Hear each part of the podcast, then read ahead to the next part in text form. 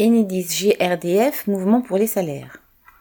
Les industries électriques et gazières, IEG entre parenthèses, sont une branche professionnelle regroupant l'ensemble des entreprises qui produisent, transportent, distribuent, commercialisent de l'électricité et du gaz naturel.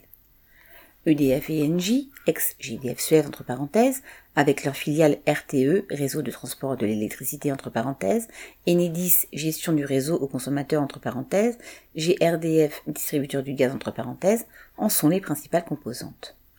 Les augmentations de salaire que prévoyaient les patrons des IEG étaient de 0,5% pour 2022 et de 1,5% pour 2023, bien en deçà de l'inflation. Dès décembre 2021, des mobilisations ont eu lieu sur Paris dans des agences Enedif et GRDF, réclamant une augmentation de 200 euros pour tous et l'échelle mobile des salaires. Puis, au printemps, c'est à RTE que des sites ont été occupés et bloqués avec l'idée de se retrouver en septembre. En septembre et octobre, dans de, dans de nombreux secteurs, la grève a été suivie par 30% du personnel, voire 43% dans le nucléaire. La direction cédait alors une augmentation de 2,3% au lieu des 1,5% en 2023, plus une prime annuelle de 1000 euros. Cela a amélioré un peu les premières propositions patronales, mais était loin de compenser la chute du pouvoir d'achat face à l'inflation. Cela n'a pas empêché toutes les fédérations syndicales, y compris la CGT, de signer un accord au niveau de la branche des IEG. Conjointement avec la grève des raffineries, les grèves se sont amplifiées dans l'ensemble des centrales nucléaires. Les directions d'EDF ont dû lâcher de nouvelles augmentations. Celles-ci englobent l'année en cours 2022 et 2023 et sont sous forme de niveau de rémunération. Pour la parenthèse, à chaque niveau est associé un coefficient hiérarchique utilisé pour le calcul du salaire, fermez la parenthèse.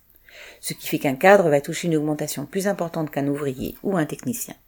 La CGT affirme qu'au 1er janvier 2023, il y aura bien une augmentation globale de 200 euros sur la feuille de paye, mais cela concerne uniquement le personnel de DF et pas les filiales.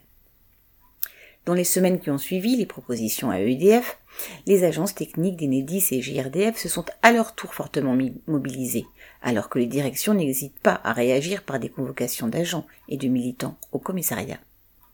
Début novembre, la CGT dénombrait une centaine de sites en grève sur l'ensemble du territoire, un mouvement d'une ampleur que l'on n'avait pas vu depuis longtemps. Si à Enedis les directions ont suivi les propositions faites à EDF SA, le mouvement continue à GRDF. Il reste de ces actions le sentiment d'avoir fait reculer les directions par un mouvement de grève où les travailleurs se retrouvaient parfois entre différents sites ou entre différents corps de métier comme dans les centrales nucléaires. Les augmentations ont été accordées entreprise par entreprise, morcelant la mobilisation de travailleurs impliqués dans la même activité. Et puis, les propositions salariales sont loin d'être à la hauteur des besoins actuels et elles sont hiérarchisées. Alors, pour beaucoup, il va falloir remettre ça L'idée qu'il faut des augmentations égales pour tous et qu'elles doivent suivre l'inflation fait son chemin et revient dans les conversations. Correspondant Hello.